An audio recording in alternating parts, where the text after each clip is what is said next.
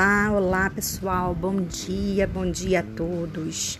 Quarta-feira, dia 14 de abril, estamos aqui no nosso terceiro episódio do canal do podcast Green Recovery Brasil, dando sequência às nossas explicações sobre os entraves para a reinternalização dos recursos, dos resíduos na cadeia produtiva como recursos eu vou falar com vocês hoje sobre uma particularidade dos que buscam empreender nesse segmento, né?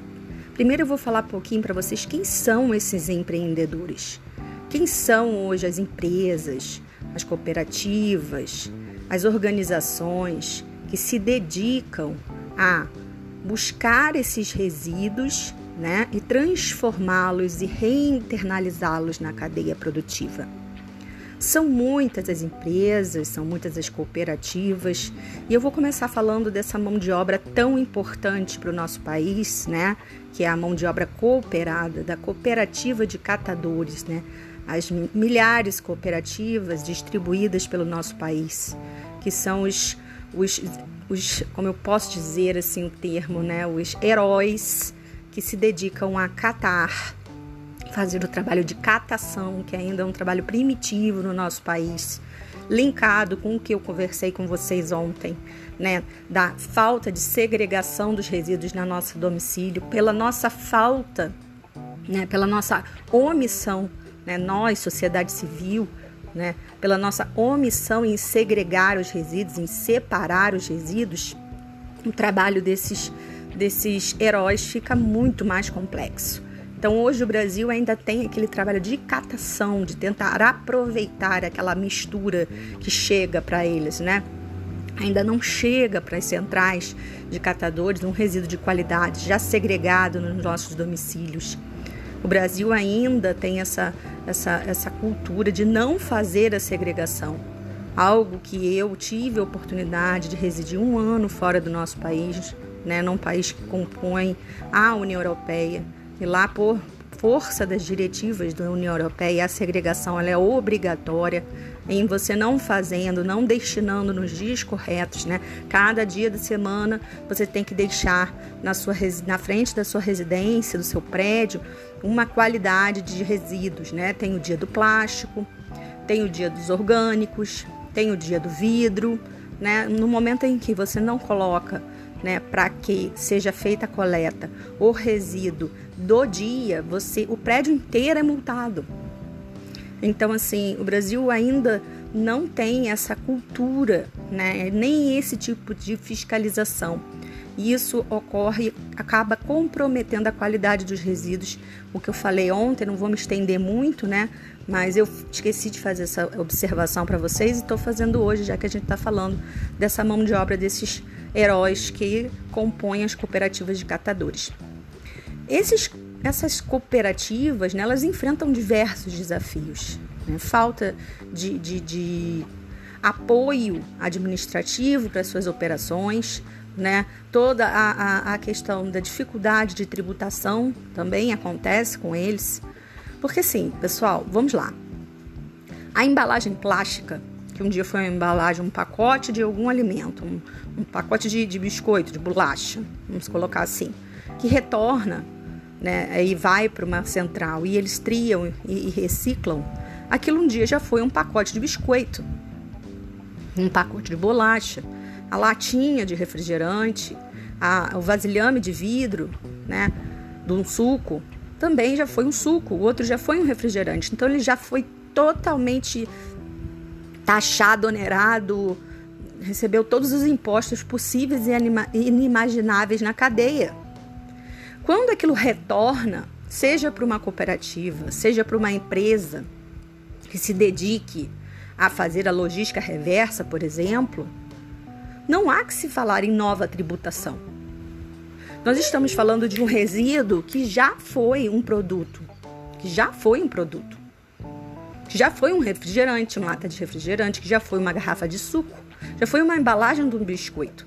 Então, toda aquela sequência de produtos em que uma cooperativa, uma empresa especializada na parte de logística reversa, seja ela de, de vasilhames de vidro, seja de latinha, seja de isopor, seja de papelão, seja de eletroeletrônicos, o que for, todo aquele resíduo que se não for triado vai parar lá no famigerado lixão ou então no aterro sanitário.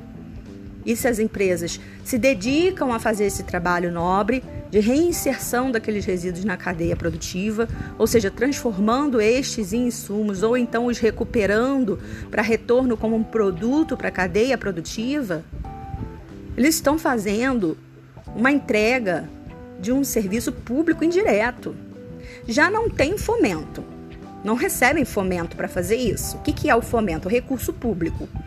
Que deveriam receber, no meu entendimento. Por quê? Vamos lá, vamos voltar aqui um pouquinho na lógica. Cabe a quem fazer a destinação de resíduos? Quem, de quem é a competência de cuidar dos resíduos urbanos? Do município. Então, quando um catador se dedica a fazer esse serviço, uma central de cooperativa ou então uma empresa né, que se especializou em fazer logística reversa, em fazer reciclagem, ela está prestando um serviço público de forma indireta.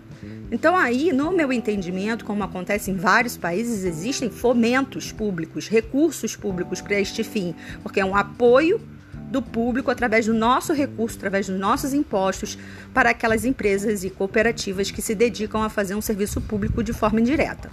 Isso já não acontece no Brasil. Por N motivos que eu não vou adentrar aqui, senão esse podcast hoje vai durar 20, 30 minutos e não é esse o propósito. Eu não quero nem passar de 10 para não ficar cansativo para vocês, tá? Mas já não temos esse tipo de fomento. Ainda vamos deixar sobretaxar? Confiscar imposto?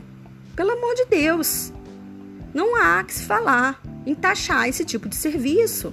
Porque aquele produto, se não for, é, é, se, se, essas empresas que louvavelmente se dedicam a fazer esse trabalho, as cooperativas, né, e todas estas que fazem esse rico trabalho, esse trabalho nobre né, de reinternalizar os resíduos para a cadeia produtiva, se assim não for, vai parar em lixão, vai contaminar o solo, vai contaminar, vai infiltrar o solo e vai contaminar o corpo hídrico. Então, sim, temos que lutar por projetos de lei que hoje já estão tramitando. São vários os projetos que já tramitam na Câmara, tramitam no Senado, né? Que, há, que incentivam as empresas, incentivam com tributo, com, com recursos, isenção de tributos, as empresas que fazem esse trabalho nobre, esses heróis que decidiram empreender. Empreender nesse segmento que é tão é, é, é, é órfão de apoio, é um segmento órfão de apoio e um segmento extremamente importante para o nosso país e para a nossa retomada verde. Ah, Luciana, por que, que você afirma isso com tanta segurança? Mais uma vez, eu gosto de apontar o problema, mas eu gosto de mostrar a solução e explicar as razões. Pessoal, mais uma vez, quando a gente não busca no resíduo trazê-lo na qualidade de insumo para a cadeia produtiva, se a gente não busca no resíduo, a gente vai buscar onde? No recurso natural. O recurso natural, o alumínio na natureza, né? os próprios recursos que compõem e fazem o vidro, e todos os demais insumos da cadeia produtiva são feitos com fontes de recursos naturais que estão escassos e em risco no mundo. Então, fazer do resíduo um insumo na cadeia produtiva é poupar os recursos naturais, que foi o que eu falei para vocês no episódio de ontem. A gente dá o tempo que o, que o mundo precisa a sua, a majorar a capacidade de resiliência do nosso planeta. Que a gente sabe que a gente chega no meio do ano, a gente já entra no cheque especial. Por quê? Porque o mundo ainda não se refez dos nossos impactos, da forma como a gente invade e consome, além da capacidade de resiliência do nosso planeta. Então, isso é um trabalho essencial para a gente poupar os recursos naturais do nosso planeta. Esse é o primeiro ponto. O primeiro ponto. O segundo ponto, pessoal, é geração de emprego e renda. E quando eu chamo esses empreendedores de heróis, eu chamo por quê? Porque são pessoas que trabalham por amor à causa, sim. Se você for conversar com um empresário, uma startup, entendeu? Com uma cooperativa do segmento, a margem de lucro deles é baixíssima. Porque os encargos no nosso país assolam qualquer empresa. E essas empresas trabalham com, com, com uma matéria-prima, com um insumo, que é um insumo que é descartado pela gente, que é o que a gente não quer mais. Além de incentivos que eles não têm, ainda são taxados por algo que já passou por toda, toda a, uma, uma gama de impostos, encargos, tributos. Por favor, não cabe. É ilegal.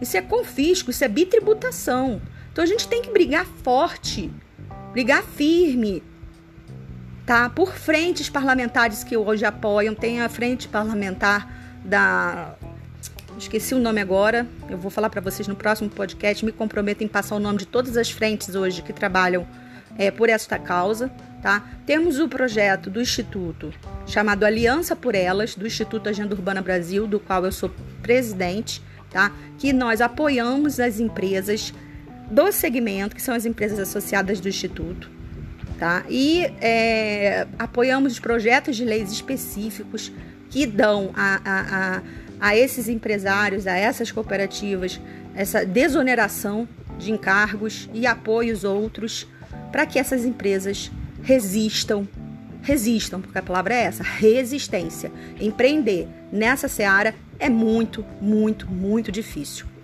Pessoal, já passamos de 10 minutos, tá? Eu tenho aqui com, com vocês esse compromisso de não me alongar além dos 10 minutos.